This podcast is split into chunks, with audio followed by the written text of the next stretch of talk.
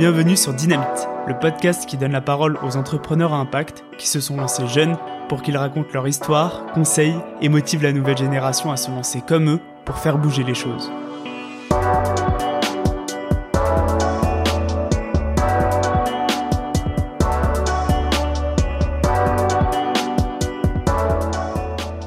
On est un lundi de 2018, 2019 ou 2020. Je pars en cours et sur le chemin, premier réflexe, j'ouvre l'application Mon Petit Gazon. Mon Petit Gazon, c'est une application qui permet d'affronter ses amis lors d'un tournoi de foot dont le résultat des matchs dépend des vraies performances des vrais joueurs dans la vraie vie. J'y joue avec une dizaine de potes et comme chaque lundi matin, nos conversations tournent autour des résultats qu'on a eus. C'est là qu'on réalise le pouvoir fédérateur du sport. Mathilde, Christian et Clément ont aussi fait ce constat. Et finalement, si on reprenait ce qui marche avec mon petit gazon et qu'on l'appliquait à un domaine comme l'écologie Eh bien, vous avez Ma Petite Planète. Ma Petite Planète, c'est une application pour affronter ses amis, gagner des points en réalisant sur 3 semaines des défis autour de l'écologie. Il lance le projet en 2020 sous forme d'un tableau Excel utilisé par quelques amis pour se retrouver aujourd'hui avec une application utilisée par des dizaines de milliers de personnes, des entreprises et même des écoles. Comment on lance un tel projet? Mathilde, cofondatrice de Ma Petite Planète, nous raconte son histoire. Bonne écoute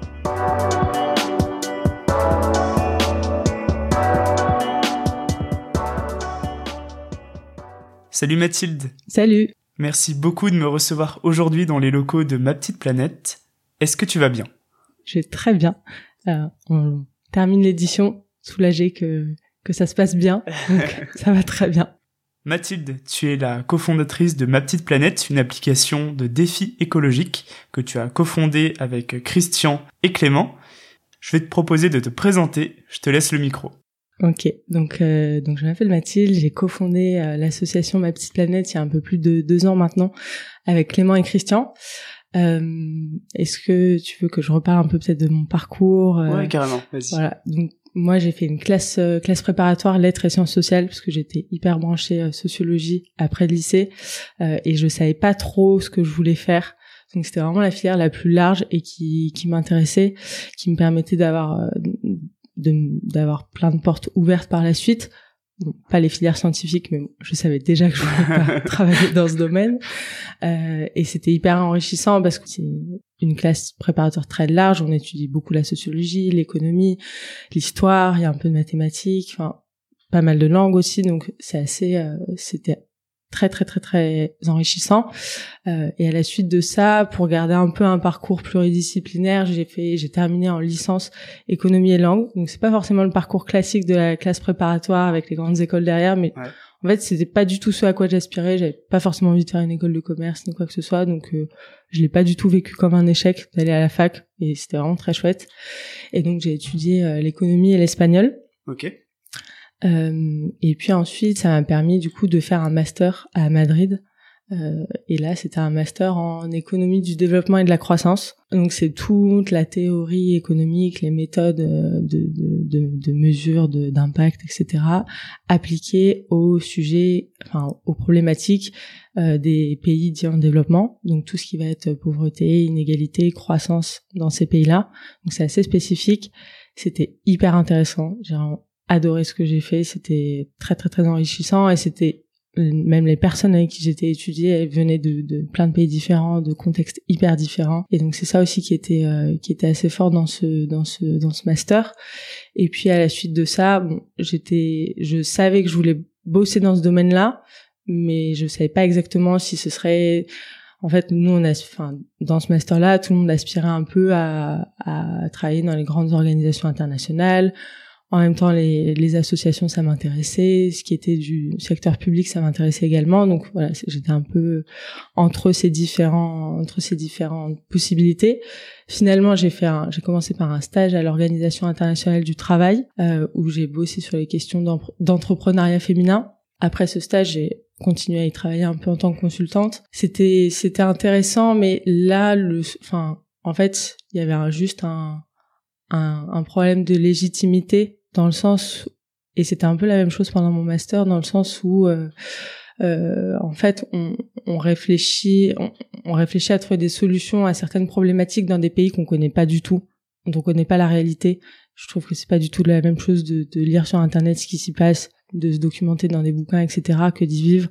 Et donc je me sentais pas toujours légitime de dire, bah en fait, telle solution, elle fonctionnerait bien pour ces femmes-là dans tel pays. En l'occurrence, c'était les pays du des Balkans et de d'Afrique de, l'Ouest, des pays que à l'époque je connaissais pas du tout. Hmm.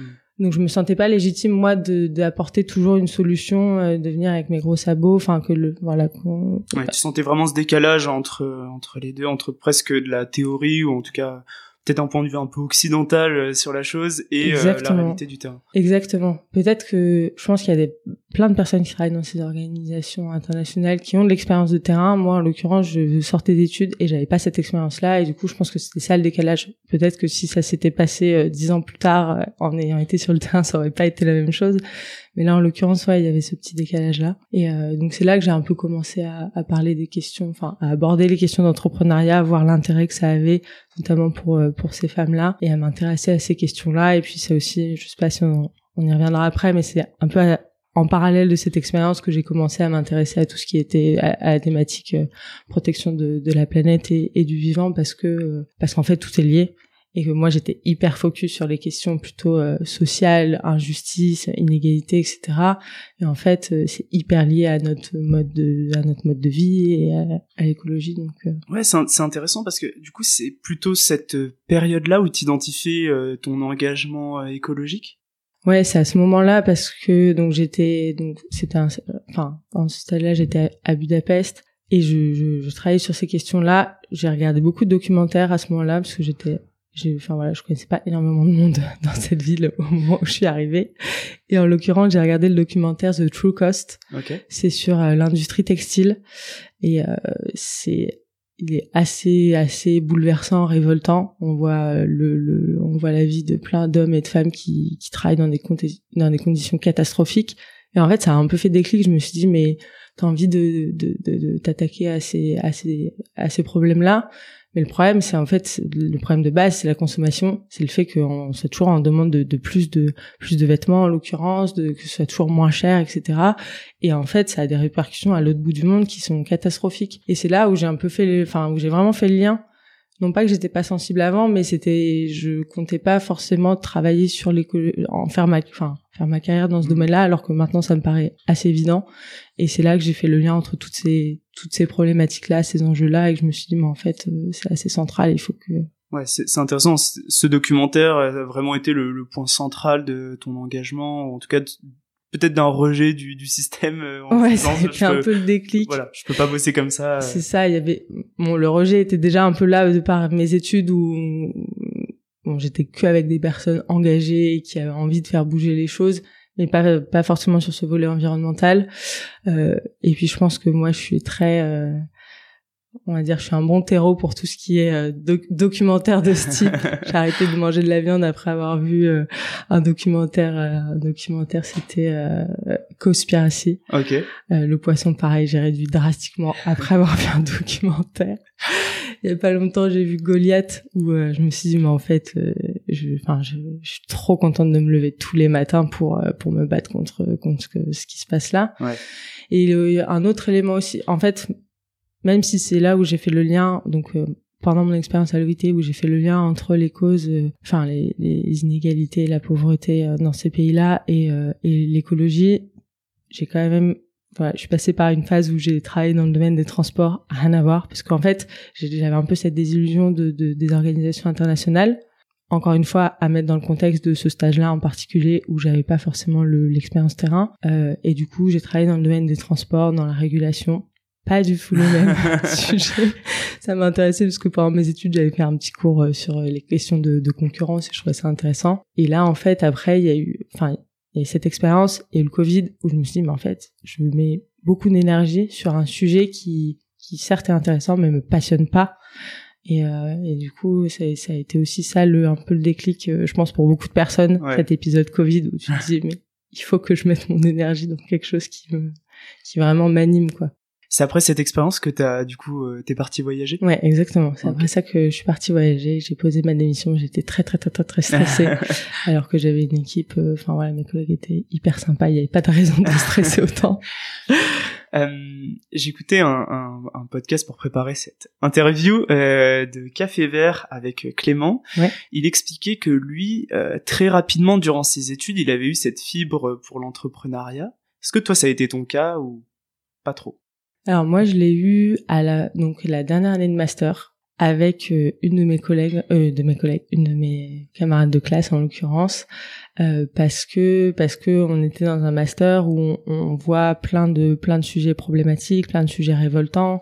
On a envie de trouver une solution au problème à côté de ça, on voit plein de projets qui fonctionnent. Les, personnes qui l'ont mis en place euh, ont trouvé des solutions qui sont pérennes. Je pense par exemple à Mohamed Younous et la Grameen Bank ou euh, le modèle MPSA qui est euh, des, des, des, prêts, des micro, enfin la microfinance, des transferts d'argent et, euh, et, et, et j'en oublie un bon sur le enfin la microfinance euh, via un téléphone mobile et ça c'était ça date de 2007 donc c'est Hmm. c'était un peu en avance par rapport à ce qu'on voit maintenant maintenant ça Carrément. nous paraît assez assez basique et donc il y avait en parallèle voir ces toutes ces toutes ces thématiques qu'on voulait qu'on voulait aborder et en même temps tous ces projets qui nous fascinaient parce qu'on trouvait qu'ils avaient vraiment trouvé le- la, la bonne idée pour euh, pour répondre à certains de, de ces problèmes mais je pense qu'on n'avait pas du tout la bonne approche à l'époque en fait, à la fois on avait la bonne approche et pas forcément. On se réunissait beaucoup dans des cafés toutes les deux et on brainstormait pendant des heures, des heures. On parlait, on parlait, on disait en fait il y a telle telle chose qui nous intéresse, euh, faudrait trouver telle solution, etc. On réfléchissait à plein de sujets, euh, plein de solutions, mais à la fois on trouvait jamais vraiment de modèle économique. C'était un peu ça le problème. À chaque fois on disait ok mais cet argent où est-ce qu'on va le trouver? Il y a plein d'argent dans le monde, mais comment on va faire en sorte que les personnes qui en ont vont vouloir, euh, bah, enfin, en fait, faire un, un espèce de, de, de, de, de schéma circulaire vertueux où les personnes qui en ont peuvent investir dans le projet pour qu'ensuite ça, ça puisse bénéficier à d'autres personnes. On trouvait pas vraiment cette solution. Et puis je pense qu'on était un peu, ça partait dans tous les sens. Et puis encore une fois, on n'avait pas de connaissances euh, terrain de des pays qui nous, enfin, qui nous intéressaient. Et donc je pense que c'est là aussi où il y avait une limite à notre volonté de créer À la un fin projet. du café, tu ressortais la tête pleine, mais pas Voilà. forcément d'idées au final. Voilà, il y avait plein d'idées, mais rien de très concret. Et donc après, j'ai un peu mis ça en stand-by, mais euh, voilà. Et puis après, bah, en rencontrant Clément et Christian, je me suis dit, bon, bah go. C'est- Bah justement, tu, tu permets de faire une chouette transition. Comment t'as rencontré Clément et Christian? Du coup, donc en parallèle, donc après l'OIT, j'étais, euh, j'ai travaillé dans le secteur des transports. Pendant que j'étais, euh, que je faisais ce travail-là, je savais quasiment dès le début qu'il me manquerait un peu la partie euh, engagement euh, d'un point de vue social, contact avec euh, avec des, des, des personnes euh, qui pourraient bénéficier de choses que je que je sais ou de certaines compétences. Et donc du coup, j'ai fait du bénévolat à la Fourmilière. C'est une autre association que Clément a cofondée avec euh, avec six autres personnes. Et en fait, cette association, elle euh, elle euh, elle a pour objectif de rendre le bénévolat aussi attractif qu'un verre entre amis. Ok. Je crois que c'est leur slogan. Euh, et donc tu peux y aller quand tu veux, quand tu peux, euh, et pas besoin d'avoir une formation spécifique. Et là, en l'occurrence, moi, je faisais des ateliers de conversation avec des personnes euh, réfugiées, exilées, demandeuses d'asile. C'est un lieu, juste pour euh, bien situer. A un lieu. Alors, allez, on a travaillé sur les canals, sur les canaux, pardon. On a travaillé sur les canaux au niveau du canal Saint-Martin. Euh, ensuite, on était au point éphémère à Paris. Ça a un peu bougé euh, en fonction des, des lieux qui voulaient bien accepter l'association, parce que c'est- il y avait énormément d'élèves, énormément de, de personnes qui étaient qui étaient motivées pour euh, faire ces ateliers de conversation. Et donc toutes les semaines, j'allais discuter avec ces personnes-là, leur apprendre les deux trois points de grammaire dont je me souvenais. Euh, et euh, et c'est là que j'ai rencontré Clément. Et, euh, et en fait, moi, je voulais m'engager dans- davantage dans cette dans cette association qui m'intéressait vachement. Euh, et Clément euh, avait l'idée de, de ma petite planète, a eu l'idée de ma petite planète suite à la canicule et euh, et parce qu'il voyait tous ses potes euh, fans de mon petit gazon euh, Ouais. s'affronter sur ces sujets. Du coup, il s'est dit bon, il va falloir qu'on fasse quelque chose sur l'écologie. Moi, ça m'a tout de suite parlé et du coup, euh, et du coup, enfin voilà, on s'est très vite lancé ensemble. Euh, et Christian et Clément, eux, se sont rencontrés via Kaboubou. Euh, Ok. Je sais pas si tu connais, c'est une autre asso à Paris, très très très chouette. Eux, leur objectif, c'est de d'inclure donc un peu le même public, les personnes réfugiées, exilées, via le sport. D'accord. Et donc, ils se sont rencontrés sur un terrain de basket. Ok, on Euh, voit les liens qui se sont faits Voilà, et donc tous les trois, on était déjà un peu dans ce tissu euh, associatif. Kaboubou et la Fourmilière, c'est des associations qui sont très proches, enfin qui se côtoient beaucoup. Donc euh, très vite, euh, on, on, a fait, enfin Clément a pu faire les liens entre entre Christian et moi et on s'est tous les trois super bien entendus. On était tous les trois assez alignés sur le projet assez rapidement, donc. Euh... c'est c'est enfin j'ai une question qui me vient, c'est euh, c'est hyper dur de trouver ses ses associés. Souvent il faut avoir un peu un coup de cœur euh, mm. professionnel. Comment t'as senti que c'était les bonnes personnes? Bah, c'est vrai que c'est ça qui est marrant, c'est que c'était hyper fluide. En fait, on a fait les toutes premières réunions dans un café et bah, je, je sais, il n'y a pas vraiment de, je sais, je saurais pas dire quel était l'ingrédient, mais on s'entendait très bien. La parole était partagée entre tous les trois. Tous les trois, on avait tous les on a tous les trois des parcours assez différents. Du coup, c'était pertinent d'avoir les, les regards des, des uns des autres. Euh, et puis, je pense, et ça, c'est vrai dans notre assaut, le fait que tout le monde soit animé par la même cause, je trouve que tout de suite ça facilite les échanges mmh. parce que parce qu'en fait on a tous le même objectif commun euh, et puis le milieu associatif je trouve ça il y a quand même des valeurs qui sont assez fortes qui sont portées par ce milieu-là et qu'on partageait du coup tous les trois. Et non ça s'est fait vraiment naturellement et on on s'est pas vraiment choisi. C'est plus euh, voilà Clément il nous en a parlé comme ça au détour d'une conversation. Ça nous a parlé euh, ego donc euh, oui, c'est ça. Il est, il est, arrivé, il a présenté en disant voilà, moi j'ai pensé à ça. Euh, Qu'est-ce que vous en pensez? Et euh, ouais, ça s'est fait comme ça? Exactement. En gros, il nous a dit bah voilà, j'ai commencé à essayer de, de, faire, de lancer des défis à mon à, mes à mes potes, en l'occurrence ceux qui jouaient à mon petit gazon. Euh, et j'aimerais bien, j'aimerais bien travailler. Enfin voilà, il travaillait davantage, peut-être à, à, temps plein. Euh, en fait, c'était au départ, c'était vraiment l'objectif de créer une autre asso assez grand public. Et, euh, et moi, ça me parlait carrément. Et, euh, et, Christian, c'est pareil. Christian, ce qui lui a aussi beaucoup parlé, c'était l'aspect euh, parce qu'au départ, on, on, fonctionnait sur des Google Sheets avant d'avoir l'application. Okay. Et lui, il touchait un peu à ça. Du coup, il s'est dit bon bah go, un sujet que j'aime bien, une compétence que j'ai, allons-y. Ouais, c'était un peu. Ok, du coup, euh, donc euh, l'idée euh, pour Clément lui vient de donc mon petit gazon, application, voilà pour le pour le football. Euh, donc lui, il se dit, il avait aussi cette fibre écologique et il s'est mm. dit, on pourrait facilement l'adapter à des mm. défis écologiques. Exactement. Il y avait donc la grosse grosse canicule, je pense qu'il l'a pas mal affecté à ce moment-là. C'était l'été 2019. Euh, et ces amis-là qui jouaient beaucoup. Je pense que c'est pour ça aussi que Christian s'est pas mal reconnu dans ce projet euh, parce qu'il connaissait aussi pas mal. Moi, je connaissais deux noms. Euh, moi, c'est vraiment l'aspect écologique qui m'intéressait et euh, créer quelque chose de nouveau. je trouvais ça trop chouette de me lancer dans, dans quelque chose de tout nouveau. et oui, en fait, on s'est rendu compte tous les trois. Et ça, c'est, enfin, on, on partageait ce constat-là. C'est, c'est assez impressionnant comment le sport peut être fédérateur et le sport là via une application le football euh, et comment l'écologie ne l'est pas du tout.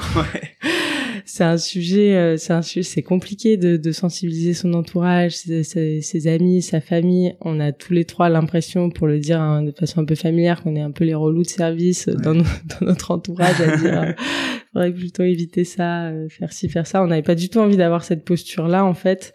Euh, et on a montré que l'écologie ça pouvait être sympa surtout si on s'y met ensemble. Et, euh, et, en fait à terme nous on aimerait bien que ce soit le mondial de l'écologie tu vois que tout le monde attende ça comme comme le mondial de football. Mais tu sais moi je me retrouve beaucoup dans, dans tes propos. C'est aussi ça enfin le, le, décalage que je peux avoir avec euh, certains potes qui sont pas enfin je sais pas si je pense qu'ils ont quand même conscience que c'est important mais peut-être qu'ils voient pas le lien entre euh, nos modes de vie et euh, ce qui se passe dans le monde. Peut-être c'est pas assez visible, ou peut-être qu'ils se disent que c'est pas de leur responsabilité. Mm. Mais moi, je me suis vachement retrouvé aussi là-dedans à me dire, euh, j'ai pas envie, comme tu dis, d'être le relou de service, à faire culpabiliser les gens. En même temps, des fois, il y a vraiment des conversations où c'est dur de pas réagir. Et, et justement, je me disais, mais Enfin, pourquoi selon toi, mais alors c'est peut-être très général comme question, mais pourquoi selon toi c'est dur pour euh, pour les gens et même encore pour les jeunes de euh, même s'il y a du progrès, hein, de, mais de passer à l'action, de, de faire des choses. Pourquoi c'est justement pourquoi on passe les relous de service si on n'est pas la norme en quelque sorte? Bah, je pense qu'il y a un peu trois aspects. C'est un parce que ça demande des changements, de, de repenser son mode de, de, consommation, son mode de vie, euh, les, les, choses qu'on fait, enfin qu'on fait sans, sans même y penser. Euh, donc voilà, ça demande de s'impliquer un tout petit peu au départ. Moi, je suis convaincue que ça prend pas plus de temps d'être écolo, que ça demande pas plus d'argent. Au contraire, on fait plein d'économies. Euh, donc il y a ça. Je pense qu'un des freins nous qu'on identifie beaucoup, enfin qu'on entend souvent, c'est euh, bah, en fait je vais pas avoir d'impact tout seul. Ça sert à rien si moi je le fais euh, à mon échelle individuelle et que je suis seule à à manger moins de viande ou à carrément arrêter de manger de la viande. Si je suis le seul à aller tous les jours en vélo au boulot, enfin voilà, je prends des, des exemples assez basiques. Ouais. Donc il y a cet aspect-là de se sentir, enfin voilà, de, la peur de ne pas avoir un impact à l'échelle individuelle et de se dire, mais en fait, c'est pas de ma responsabilité. Alors oui, je, peux, je peux avoir, euh, je peux faire certaines choses, mais si les entreprises, si les pouvoirs publics ne se mobilisent pas, on n'atteindra jamais les objectifs qui ont été fixés, euh, par exemple les objectifs des accords de Paris. Donc ça sert à rien que moi, je, en fait, je vais être une goutte d'eau dans tout ça. Donc c'est un peu ça qu'on identifie comme euh, les principaux freins. Et je pense qu'il y a plein de plein de solutions pour y répondre. C'est ce qu'on essaie de faire avec ma petite planète. Ok, c'est vraiment euh, ouais un peu aussi euh, on se dédouane de la responsabilité, etc. comment toi tu as été soutenu par tes proches quand tu as parlé, je sais pas, à tes parents de l'idée que tu avais Quelle a été leur réaction? Alors, je pense qu'au début, ils comprennent, enfin, et jusqu'à, enfin, pendant longtemps, ils n'ont pas trop compris. ok notamment parce que je quittais mon boulot et que c'était pas enfin la génération de nos parents même si c'est juste une génération avant c'était quand même des carrières assez longues où on restait longtemps dans le même travail. Et surtout quand on a un boulot qui enfin voilà qui est assez stable on le quitte pas comme ça sur un coup de tête. quoi. voilà. Même si moi c'était pas non plus un coup de tête c'était quand même c'était quand même un peu réfléchi. Euh, après ils m'ont quand même soutenu voilà. Et encore une fois ils se sont dit bon les risques sont pas non plus énormes et en plus c'était pas comme si on s'investit dans un projet avec beaucoup d'investissements euh, en termes financiers ou matériels au, début. Donc ça c'était aussi l'avantage de ce projet là et puis ensuite ils m'ont soutenu. Bon ils ont jamais mes parents n'ont jamais joué à ma petite planète c'est mon objectif. C'est pas trop en fait j'ai pas envie de les brusquer parce que j'aimerais bien que ça vienne d'eux et que au fur et à mesure à force de, de répéter de semer des graines ils aient envie de passer à l'action mais euh, maintenant ils sont plutôt c'est plutôt un soutien et maintenant ils sont hyper contents quand ils voient que que l'assaut a bien grandi, qu'on s'entend super bien dans l'équipe, que ça fonctionne, que les gens croient en nous, ce qui n'était pas forcément euh, toujours le cas au début. Voilà, maintenant maintenant ils y croient aussi. Trop bien. Bah écoute, euh, je pense que c'est le moment que tu nous parles justement un peu plus en détail. Euh, qu'est-ce que ma petite planète? Donc, quelle est l'idée de de Clément et quel est donc ce fameux projet? Bah, au départ, donc, enfin, l'idée de départ, c'était vraiment de créer un, un outil, quelque chose de, qui permette à chacun, chacune de sensibiliser ses amis, sa famille de façon très très simple et d'aborder les thématiques liées à l'écologie de façon très positive et de pas avoir cette approche culpabilisante et anxieux. Et c'est aussi un sujet anxiogène, donc essayer de prendre ce sujet-là sous un autre angle. Euh, et donc, on, on, a créé un challenge de trois semaines euh, autour de défis écologiques trois semaines pour donner un cadre, vraiment faire euh, un peu événementialiser ce passage à l'action et dire bon bah c'est maintenant ou jamais. On peut pas reporter, c'est pas dans deux semaines, c'est pas voilà, on peut pas repousser. Euh, ça donne un cadre, ça donne un contexte et puis ça permet de en fait, c'est donc c'est des défis qu'on réalise, euh, qu'on relève au quotidien. Donc, par exemple, aller, aller au travail en vélo, euh, faire un câlin à un arbre, des défis très euh, vraiment pour se reconnecter à la nature et comprendre en fait pourquoi on fait tous les autres défis. C'est hyper important, je pense. Et donc, on les réalise individuellement, mais ça permet de marquer des points pour son équipe. Donc c'est vraiment une, une, approche collective euh, où tout le monde joue ensemble pour euh, pour la même pour la même cause, pour le même objectif finalement. Et donc au départ c'était bah, voilà proposer cet outil donc ce, ce challenge euh, à nos amis, notre famille. Donc euh, on avait créé un il y avait un Google Sheet, c'est un, un tableur sur lequel chacun marquait ses points à la main. ça, c'était vraiment le, le, voilà le, squelette de ma petite planète. C'est comme ça qu'on a fait les premiers tests, les premières itérations, c'était avec ce, ce, tableur. Et puis ensuite, on s'est rendu compte qu'il y avait certaines personnes de notre entourage qui ont participé, qui nous ont dit, mais en fait, euh, ce serait trop chouette que je le fasse avec mes collègues. Et c'est un peu là aussi qu'on a compris qu'il y avait peut-être un modèle économique, il y avait peut-être quelque chose à faire et qui permettrait de pérenniser un peu cette, cette association.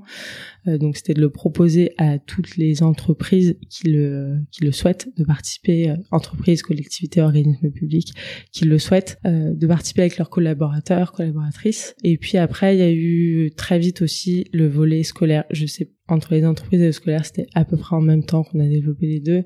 Parce qu'en fait, on s'est rendu compte sur le scolaire que c'est vraiment là peut-être qu'on aurait le plus d'impact et qu'il fallait peut-être s'attaquer au problème à la racine, c'est-à-dire sensibiliser les jeunes dès le plus jeune âge et leur montrer qu'en fait l'écologie c'est fun, c'est marrant, on peut s'amuser en relevant des défis avec ses avec ses camarades de classe, ses copains euh, pendant euh, à la récréation, enfin voilà quand on réalise les défis. Ok, super. Euh, justement, c'est c'est intéressant parce que en fait le, le donc le challenge il y avait vraiment cet aspect ludique qui est euh, qui est mis en avant un mm. petit peu comme on pouvait retrouver sur mon petit gazon le fait que bah en fait c'est un jeu on peut s'amuser avec euh, il y a tout de même le je sais pas si c'est un risque mais euh, le fait que bah ça peut aussi euh, on peut rester entre personnes convaincues à jouer le enfin à jouer au challenge entre personnes on sait que l'écologie c'est important on se dit tiens c'est marrant je vais le faire de façon un peu plus fun et mm. tout euh, justement, il y a, y, a, y a, cette volonté de le développer euh, aux entreprises, aux écoles. Du coup, tu disais, c'est là où on voit le, plus d'impact. Est-ce que tu l'as vu l'impact? L'impact, on le voit, on le voit tout le temps. On a tout le temps des retours de participants et de participantes, d'élèves, d'enseignantes, de, personnes dans les entreprises qui participent et qui nous font des retours géniaux. Et c'est hyper motivant de, de les avoir. Euh, j'ai perdu le, fil de ta question. Euh, euh ouais, est-ce que tu vois l'impact, euh, l'impact justement, est-ce que tu vois encore plus d'impact quand tu t'attaques euh, au système éducatif ou dans les entreprises? Est-ce que tu vois des gens qui peut-être étaient réfractaires et petit à petit ça leur a ouvert l'esprit? Ok. oui, oui. En fait, nous notre objectif aussi au tout enfin dès le début c'était pas de rester entre nous et de et on voulait pas prêcher les convaincus. Et encore aujourd'hui c'est ce qu'on dit nous on n'a pas envie de prêcher les convaincus. Et c'est pour ça qu'on veut faire un challenge vraiment grand public et qu'on a adopté ce mode de jeu cette approche ludique pour que des personnes en fait qui ne sont pas du tout sensibles à ces thématiques là parce que c'est une compétition parce qu'il y a euh, nos copains copines et collègues qui participent on a envie de relever des défis j'ai plein de potes qui sont pas du tout écolos, qui ont euh, qui ont participé, qui ont marqué plein de points, et qui m'ont dit j'en peux plus, je, je, rêve de viande la nuit parce que cette semaine pour marquer des points, alors que c'était pas du tout leur truc. Euh, donc ouais, on, on voit l'impact et et, euh, et des retours. ce que je disais, on, on, a des retours au quotidien de personnes qui participent au challenge et qui euh, qui nous disent bah en fait j'avais arrêté de je me souviens d'un participant dans une entreprise qui nous a dit, mais maintenant, je retourne chercher ma fille à l'école euh, en vélo, je retourne faire les courses avec elle avec un, vélo cargo et je le faisais plus. Merci.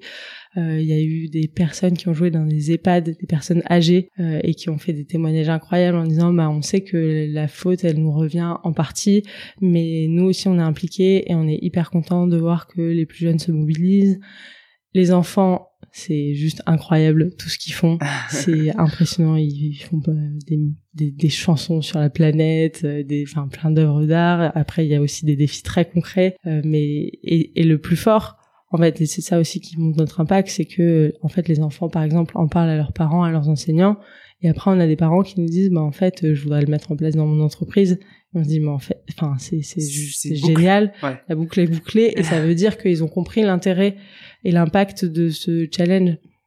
Et puis après, bah, ça, ça passe aussi par tous les chiffres, euh, les chiffres qu'on a sur une édition, sur une édition adulte. Les, les participants, ils réalisent entre 15, euh, 16 défis en moyenne, ce qui est pas rien. Il y a des défis qui sont hyper impactants. Par exemple, euh, ça va être sur sur le le le, le fait d'investir dans des projets dans des projets qui ont un impact écologique. Ça, ça touche au portefeuille, c'est pas évident de faire ces gestes-là.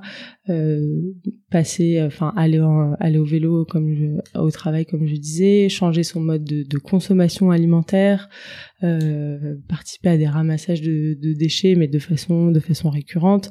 Voilà, il y a pas mal de défis qui sont qui sont assez impactants et qui sont réalisés.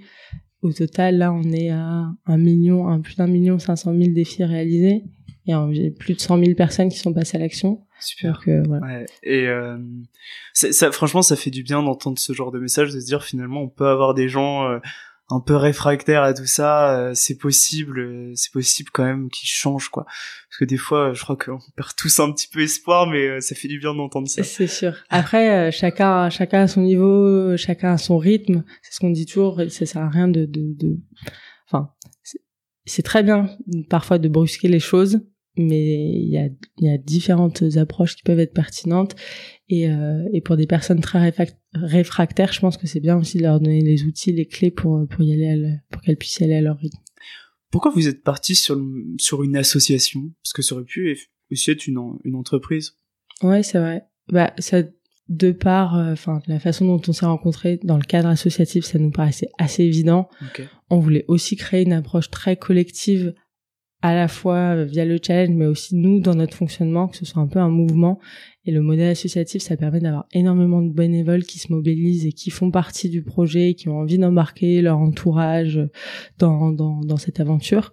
Donc c'était assez évident, même ne serait-ce qu'en termes de, de valeur. Et puis ça a l'avantage aussi, euh, par exemple sur le, le fait d'approcher des établissements scolaires c'est pas du tout la même, euh, je pense, la même démarche d'arriver en tant qu'entreprise plutôt que d'arriver en tant qu'association. Il y a cette étiquette quand même. Exactement, euh, cette étiquette. Je veux faire du business. Voilà. Ouais. Et nous, effectivement, il y a un modèle économique parce qu'on travaille avec les entreprises et c'est grâce à la participation notamment financière des entreprises qu'on peut financer l'ensemble de nos activités et qu'on peut proposer gratuitement le challenge à toutes les personnes qui veulent sensibiliser leurs amis, leurs familles et à tous les, enseignants et enseignantes qui souhaitent sensibiliser le, euh, qui souhaitent sensibiliser leur classe sur ces sur ces thématiques-là. Mais le modèle associatif, il permet que euh, que cet argent il soit réinjecté dans des projets à impact et qui reste au sein de l'association et qu'on puisse toujours aller plus loin et démultiplier euh, notre impact. Donc c'était assez on s'est pas on s'est pas tellement posé la question, c'était assez évident pour nous et ça nous a permis très sincèrement de d'avancer d'avancer vite en fait parce qu'on était super bien entourés dès le début. Il y avait plein de personnes euh, qui étaient qui étaient très motivées qui étaient volontaires pour avancer avec nous sur ces sujets-là. là aujourd'hui je pense qu'il y a au moins 150 bénévoles dans l'association, dont une centaine actifs et euh, une, une bonne cinquantaine très très très actifs presque au quotidien qui sont euh, qui sont sur tous les fronts et franchement on, on serait on serait jamais allé aussi loin aussi vite s'il y avait pas tous les bénévoles. Hmm.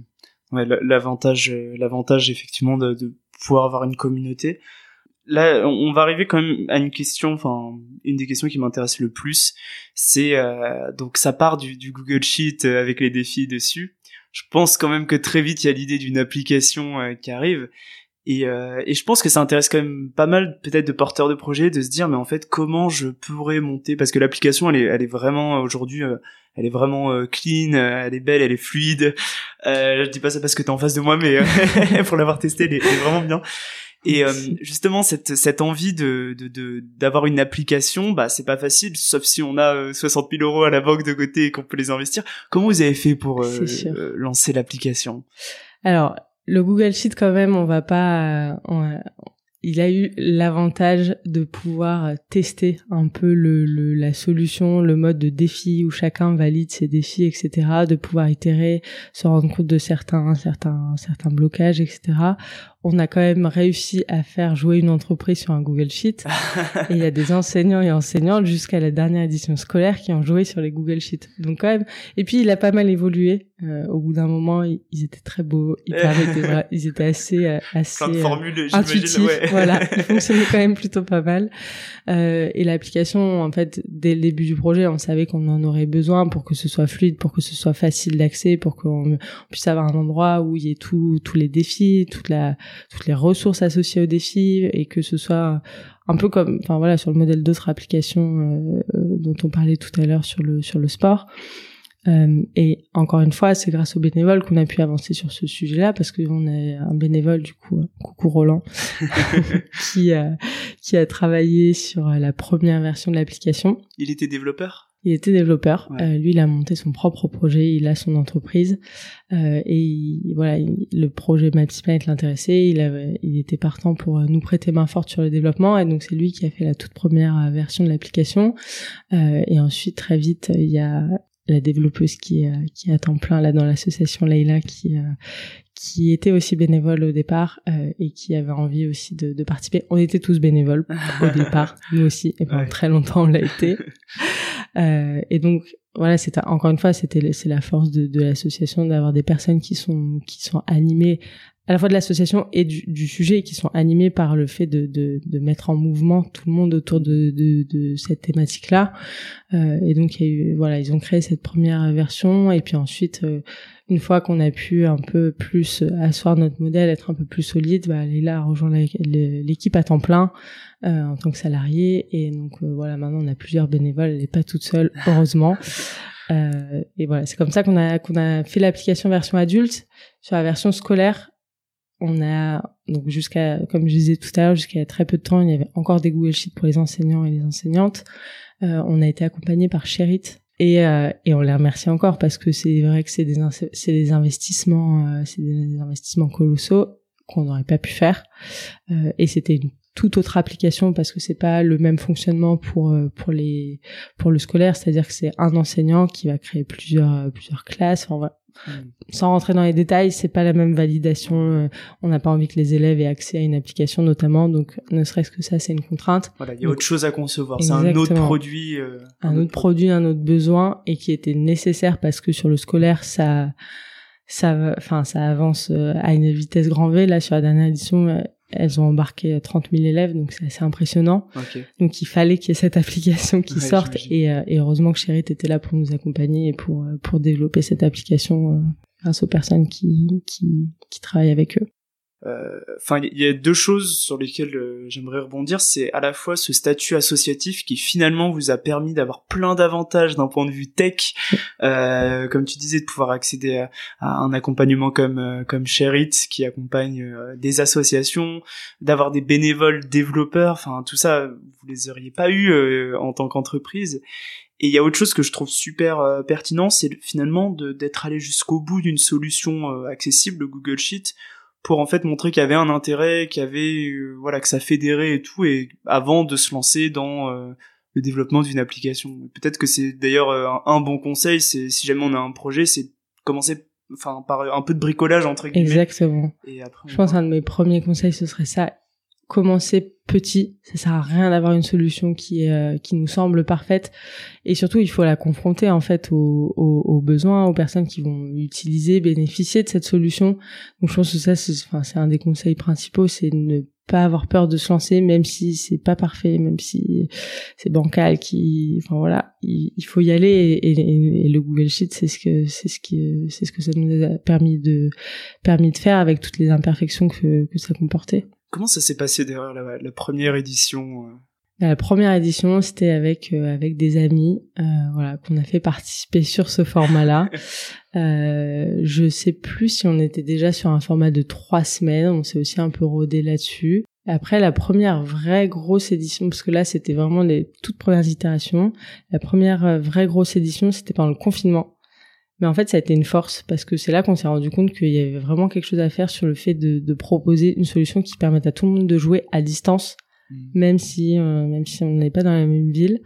Euh, et donc là, on allait lancer l'édition Mon petit confinement pour s'adapter un peu au contexte. C'était un peu c'était un peu loufoque dans le sens où il y a certains défis qu'on a réadaptés. Par exemple, il y a des défis sur le fait de d'aller euh, d'aller se promener, d'aller camper. Ah oui, plus euh, compliqué. camping sauvage. Et on a fait ce camping ah. sauvage chez soi. C'était énorme. Il y a des personnes qui nous ont envoyé des photos d'eux qui avaient installé leur tente au milieu de leur salon, sur leur balcon. C'était vraiment trop drôle. Et ça a permis de créer du lien et, et ça nous a aussi permis de tester cet aspect-là du challenge. En fait, c'est à la fois pour me sensibiliser, mobiliser, euh, sensibiliser de façon active sur ces sur ces sujets-là, et à la fois c'est hyper fédérateur parce que du coup euh, tout le monde partage que ce qu'il ou elle est en train de faire et, et c'est assez drôle. Il y a toujours plein d'anecdotes euh, assez rigolotes. À, quel moment euh, le projet ça a vraiment décollé? Vous avez vu pour une édition un pic de participants. Euh, vous avez dit waouh, ok, bah là ça c'est en train de décoller quoi. Mm, mm.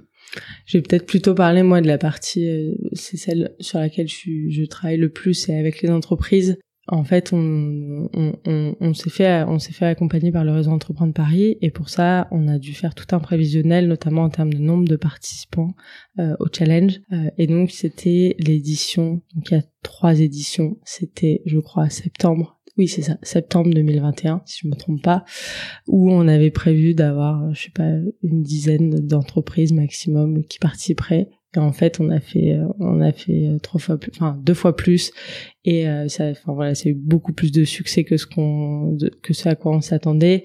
On avait des grosses structures qui nous, qui ont cru, en, qui ont cru au projet et qui ont participé avec avec leurs collaborateurs, collaboratrices.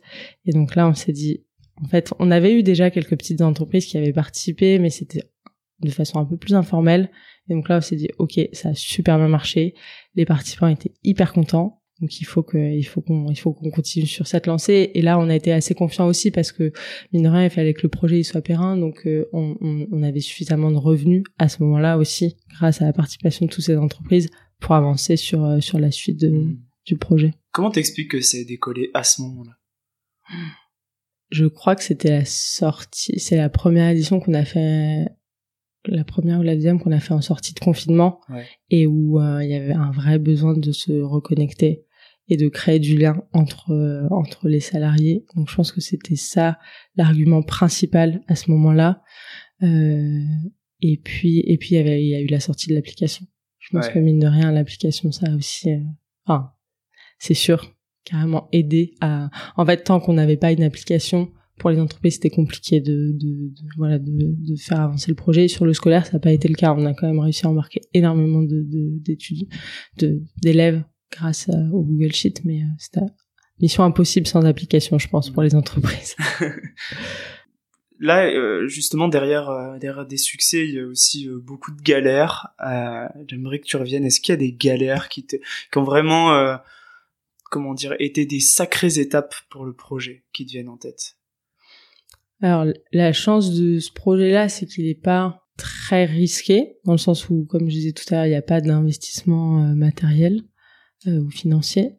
Donc ça, c'était quand même assez rassurant pour nous lancer pour une première, euh, une première euh, expérience entrepreneuriale. Euh, les premières galères, c'était quand on a postulé à plusieurs euh, programmes euh, pour être pour être incubé, notamment à Station F ou à Make Sense, et qu'on a eu les premiers refus. Et c'était un peu dur parce qu'on disait en fait, euh, nous on y croit beaucoup, mais on n'est pas trop soutenu par euh, par ce milieu-là. On avait, ben voilà, on se demandait si si ça allait fonctionner. Enfin, non, on était persuadé que ça allait fonctionner, mais est-ce que est-ce que autour de nous on allait y croire? Est-ce qu'on allait réussir à, à réussir pardon à embarquer du monde sur euh, sur ce sujet-là? C'était assez frustrant parce que ça, il y a eu plusieurs refus à la suite jusqu'à ce que jusqu'à ce qu'on on soit accompagné par le réseau Entreprendre Paris. Et j'ai l'impression aussi qu'on a dû encore plus faire nos preuves, euh, étant donné qu'on est- qu'on avait le modèle associatif qui euh, qui euh, enfin voilà c'est pas un modèle économique classique donc euh, il y a eu ça. Un, un, un autre coup dur ça a été aussi le départ d'un des un des principaux développeurs de l'application. Et en fait c'était juste avant le lancement d'une édition. Ouf, dur. et il y avait des mises à jour à faire, il y avait plein de, enfin voilà, il y avait plein de choses à faire. Donc ça a été, ça a été un peu un coup dur à ce moment-là, mais on est très bien, on est très bien retombé sur nos pattes et euh, et l'autre euh, l'autre développeur qui euh, qui était là, qui à ce moment-là était euh, était en alternance en l'occurrence à à gérer euh, Ouais.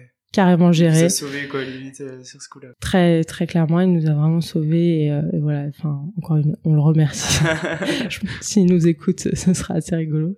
Euh, mais voilà, ça c'était un, un peu un peu compliqué et puis aussi compliqué pour toute l'équipe parce que c'était le c'était le premier départ, c'était pas forcément attendu et du coup euh, voilà il faut il faut expliquer à tout le monde euh, ce qui se passe et, euh, et nous aussi en tirer certaines certaines conclusions. Bah qu'est-ce qui a qu'est-ce qui a pas fonctionné Ouais, c'était un peu ces deux ces deux points là les plus les plus marquants.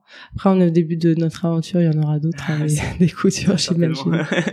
Ça, ça, ça entame ta confiance, enfin votre confiance au, justement au fondateur quand tu te prends des refus, quand tu euh, quand euh, t'as le, le premier départ. euh, Peut-être le fait d'être trois dans des moments comme ça, ça aide à relativiser. C'est ce que j'allais dire, c'est qu'au au, moment où tu apprends, bah, par exemple, un refus pour un programme euh, d'incubation, tu tu t'es un peu un peu un peu déprimé. Je sais pas si c'est le bon terme, mais voilà, c'est un peu un coup dur. Pareil pour le départ. Et en fait, très vite, en fait, comme on est trois, très vite, on rebondit, on en discute, on se dit, ok, il faut qu'on avance. Il y a telle et telle solution. En plus, on n'est pas toujours euh, euh, dans le même état d'esprit, donc il y en a peut-être un, un, un, ou trois qui va plus tirer les autres vers le haut. Et c'est une vraie force. On sait qu'on n'est pas tout seul, donc euh, t'es pas seul à cogiter en fait. Tout de suite, tu peux extérioriser. Il y a deux autres personnes qui sont là pour euh, pour t'écouter, pour rebondir, pour euh, donner euh, leurs impressions. Et et, et c'est c'est c'est une vraie force. Et c'est aussi peut-être un Enfin voilà, moi si j'avais deux conseils, c'est ce dont on parlait tout à l'heure, le fait de de de- d'oser et même d'oser petit et le fait de s'entourer, de pas être tout seul et à la fois le modèle associatif nous a permis ça et le fait qu'on soit trois à avoir cofondé l'association, du coup euh, c'est une force, c'est une force tous les jours. Dès qu'il y a des décisions à prendre, euh, ben, on est beaucoup plus serein à les prendre à trois plutôt que chacun de notre côté. c'était un peu en mode bon, on s'est fait, on s'est pris un refus, mais quelque part, on sait nous, on croit encore en notre idée. Nous, on y croyait à 200%. Donc, c'était pas grave. On allait continuer, etc. Mais, euh, mais du coup, en fait, c'est plus en termes de timing mm. euh, où, ça fout un coup parce que du coup, tu te dis, bon, bah, quand est-ce qu'on va pouvoir passer à l'échelle, à, l'étape suivante, à l'échelle supérieure, étant donné que dans ce milieu-là, on, enfin, on n'a pas encore euh, gagné assez de crédibilité. C'était plus de ce point de vue-là. Mais nous, on y croyait, on était hyper confiants et puis on avait quand même pas mal de preuves. Et encore une fois, je pense que le fait qu'on ait eu ce, mode, ce, ce modèle associatif euh, faisait, enfin, a fait qu'on on devait encore plus prouver que c'était que ce serait périn, que ce serait solide, que ça allait ça allait fonctionner. Et donc c'est pour ça aussi que voilà, on est peut-être entré, euh, par exemple pour les entreprendre, à des étapes plus avancées que d'autres d'autres personnes qui avaient peut-être une, une, plus petite structure mais ce que je comprends tout à fait parce que parce que c'est des, modèles qui sont pas sont pas classiques euh. là vous avez l'ambition euh, de développer ma petite planète dans d'autres pays sortir à d'autres éditions euh, et de créer un peu le voilà le premier challenge européen sur l'écologie comment vous appréhendez le fait de se développer dans d'autres pays qui n'auraient peut-être pas la même sensibilité à l'écologie? Tu je te donne un exemple. Par exemple, moi, je suis parti euh, il y a pas longtemps au Monténégro et effectivement, là-bas, euh, je pense qu'il y a un manque d'éducation à l'écologie, c'est-à-dire que tu vois vraiment des déchets qui sont mis en pleine nature. C'est un peu le la France niveau écologie d'il y a 50 ans, quoi. Dire voilà, vraiment tu tu vois les déchets, les poubelles. Enfin, tu sais que voilà, dans le meilleur des, tu vois même des décharges. Enfin, voilà, c'est un petit peu difficile. Est-ce que voilà, vous avez pas ce, ce, ce doute de se dire bah peut-être qu'on va se lancer dans des pays où les gens ne verront même pas l'intérêt en fait euh, d'un de ce projet? Comment, comment vous voyez les choses pour, le développement de l'idée? Bah, Je pense que les choses évoluent quand même assez vite sur ce sujet-là. Euh, et nous, c'est un peu ce qu'on a toujours fait, c'est avancer aussi par étapes en fonction des, de la demande, en fonction des besoins. C'est-à-dire que, par exemple, on a traduit le challenge en anglais. Une fois qu'on a eu, qu'on a commencé à avoir des personnes qui nous disent, mais en fait, moi, j'aimerais bien jouer, mais avec mon entreprise, mais euh, il y a des personnes qui sont pas francophones et du coup, c'est compliqué. Donc là, on s'est dit, une fois qu'on avait une structure, deux structures, ou alors un groupe d'amis, deux groupes d'amis qui nous ont qui nous ont fait remonter ça, on s'est dit, en fait, il faut vraiment qu'on traduise si on veut si on veut avancer. Donc on a, on a traduit en anglais, puis en espagnol, maintenant en allemand. Euh, et donc c'est c'est pas anodin non plus qu'on ait choisi ces langues parce que ça permet aussi de, de, de commencer par des pays qui seraient peut-être plus proches euh, plus proches de, de ce qui se fait en France. Euh, et, et en termes d'avancée sur ces thématiques-là à peu près au même stade. L'enjeu pour moi c'est aussi de s'adapter et je pense que c'est ça qui va peut-être être le plus compliqué. C'est pas tellement de, de, de leur montrer l'intérêt de participer, ça je pense qu'on y arrivera puisqu'on arrive à sensibiliser des personnes qui sont assez réfractaires euh, euh, de base. Euh, c'est plus de s'adapter aussi au contexte. Tu parlais du Monténégro et c'est vrai que, enfin, pareil pendant pendant mon voyage je me suis rendu compte que c'était pas du tout les mêmes réalités c'est pas du tout les mêmes préoccupations les mêmes enjeux. Euh, et donc ce sera plutôt de je sais pas peut-être un jour on aura des, plateaux de jeux qui seront différents en fonction des contextes pour s'adapter aussi et pas on n'a pas enfin pas avoir une vision qui soit complètement déconnectée de la réalité. C'est pas l'objectif. On n'a pas envie d'être de passer pour euh, enfin voilà des personnes qui sont euh, qui sont autocentrées sur leurs problématiques dans leur contexte. Je pense que un jour il faudra qu'on se développe davantage pour apporter des solutions plus locales ou en tout cas nationales pour les autres pays qu'on voudra toucher. Je pense que c'est ça l'enjeu, l'enjeu principal. Tu, tu peut-être ça te fera des échos avec ce que tu connaissais avant, justement le développement euh, dans d'autres pays, euh, développement économique dans d'autres pays. Peut-être que ça demandera du coup de se déplacer dans le pays euh, pour, je sais pas, avoir un peu la culture ou ce genre de. Ouais, ce serait chouette. un jour, tôt ou tard, on ouvrira une antenne, je sais pas encore où, je sais pas où ça ce sera la première antenne de ma petite planète, mais mais oui, c'est l'objectif. Et puis je pense qu'on peut pas, on peut pas avancer sur le sur le sujet en étant décorrélé de, de, enfin déconnecté de ce qui se passe dans dans un contexte, dans le contexte local du pays en question. Quel conseil tu donnerais à la Mathilde plus jeune qui est aux portes de se lancer dans ma petite planète euh, pour peut-être des erreurs à éviter ou en tout cas des, des petites choses auxquelles elle devrait penser à certains moments? Euh, je dirais fonce. Et puis je dirais bah de pas de pas de de pas trop douter. C'est bien de douter de soi, de se remettre en question, de pas croire qu'on sait tout, qu'on, voilà, qu'on a la science infuse. Et je, je pense pas je, n'ai jamais été dans cette posture. Euh, mais, enfin, je pense qu'il faut, il faut pas douter de soi de par son âge et de par euh, son expérience. C'est-à-dire que on se lance dans un projet entrepreneurial tous les trois, donc il y a un peu plus de deux ans. Donc à l'époque j'avais donc 25 ans. Euh, Clément Christian, un an ou deux de plus. Et du coup, c'est assez, euh, enfin, il faut adopter la posture de, ok, on est jeune, mais mais en fait on, on sait ce qu'on fait ou en tout cas on a, on pense avoir les bonnes intuitions. Et je lui dirais bah n'aie pas peur. Et c'est pas grave si tu si tu sais pas tout euh, enfin voilà continue. Et c'est ce que j'essaie de m'appliquer parce que parfois il y a des moments de des moments de, de doute d'hésitation où on se sent pas toujours légitime parce que on a d'autres personnes dans l'équipe qui euh, qui savent mieux que nous. Et c'est tant mieux. Et heureusement il faut. Euh, mais voilà c'est pas toujours évident de trouver sa place quand on est très jeune et qu'on se lance je trouve tu vois, Mathilde, actuellement, il va faire 35-40 euh, degrés dehors. Le GIEC nous dit qu'il nous reste moins de 3 ans pour euh, inverser la courbe des émissions à effet de serre. Qu'est-ce qui te donne de l'espoir? Ce qui me donne de l'espoir, c'est de voir... Alors peut-être que je suis dans un dans un cercle euh, restreint, mais c'est de voir toutes les personnes qui se mobilisent et qui font des actions de relever un défi ma petite planète à euh, à euh, empêcher euh, empêcher certaines actions d'avoir lieu enfin voilà des actions un peu plus chocs pour ne pas les les citer de de enfin voilà je il y a plein de plein d'autres associations. Je pense à Sea Shepherd je trouve ça incroyable ce qu'ils font. Enfin c'est ça moi qui me donne espoir c'est que et en fait, je, je pense que c'est bien de s'entourer de ces informations-là, même si euh, c'est même si c'est on a l'impression parfois que c'est un cercle restreint parce qu'en fait ça, ça, ça, motive et ça donne envie de d'y contribuer. Euh, et, et c'est ça moi qui me donne espoir c'est de voir des personnes qui se qui se mobilisent de notre génération. Je sais que c'est pas le cas de, de tout le monde mais, euh, mais je préfère rester du côté optimiste de la force. Dernière question Mathilde, pour toi, il sera comment le monde de demain?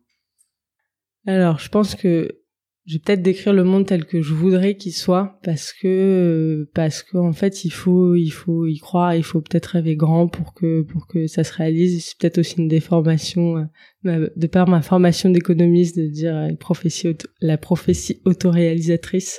Plus on est de monde à croire en quelque chose plus ça va se passer pour diverses raisons euh, moi, ce serait peut-être un, voilà, un monde où, euh, premièrement, on ne serait pas poussé à la consommation tout le temps, parce que je suis convaincue que il faut changer nos modes de, consommation pour, euh, notamment pour respecter, euh, pour respecter les, enfin, ce qui, ce qui est décrit dans, dans le dernier rapport du, du GIEC. Euh, et où on serait en fait on serait très heureux où, en fait où tout le monde c'est c'est peut-être bateau ce que je veux dire mais où tout le monde se rendrait compte qu'en fait on n'a pas besoin de consommer de, de consommer autant d'avoir toutes ces choses d'accumuler toutes ces choses et qu'on est très heureux sans sans, sans ça.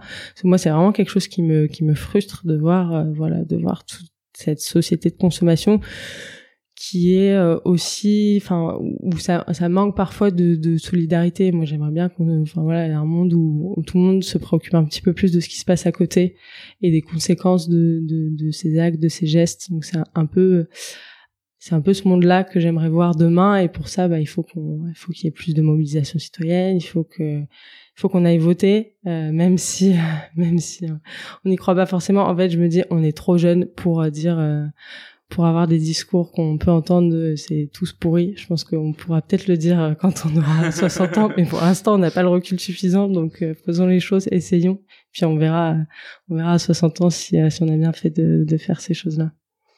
Prochaine édition de Ma Petite Planète, 26 septembre. Exactement, en même temps que la Semaine européenne de développement durable. Impeccable. merci beaucoup Mathilde. Merci à toi, merci beaucoup.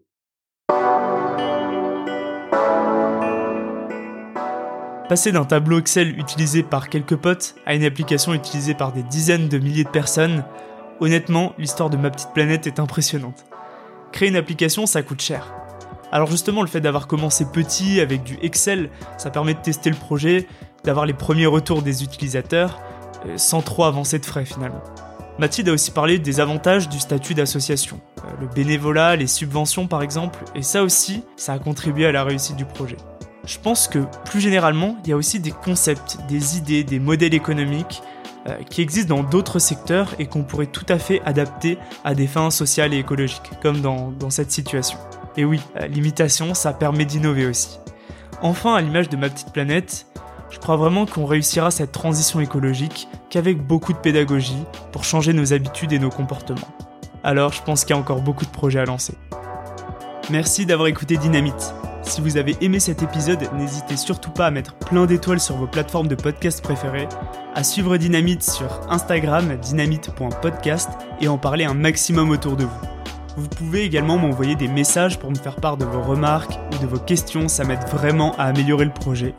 Je suis Jérôme Codias, créateur de Dynamite, un podcast engagé pour mettre en lumière d'autres modèles pour cette nouvelle génération afin d'imaginer une société plus juste et durable. Merci et à bientôt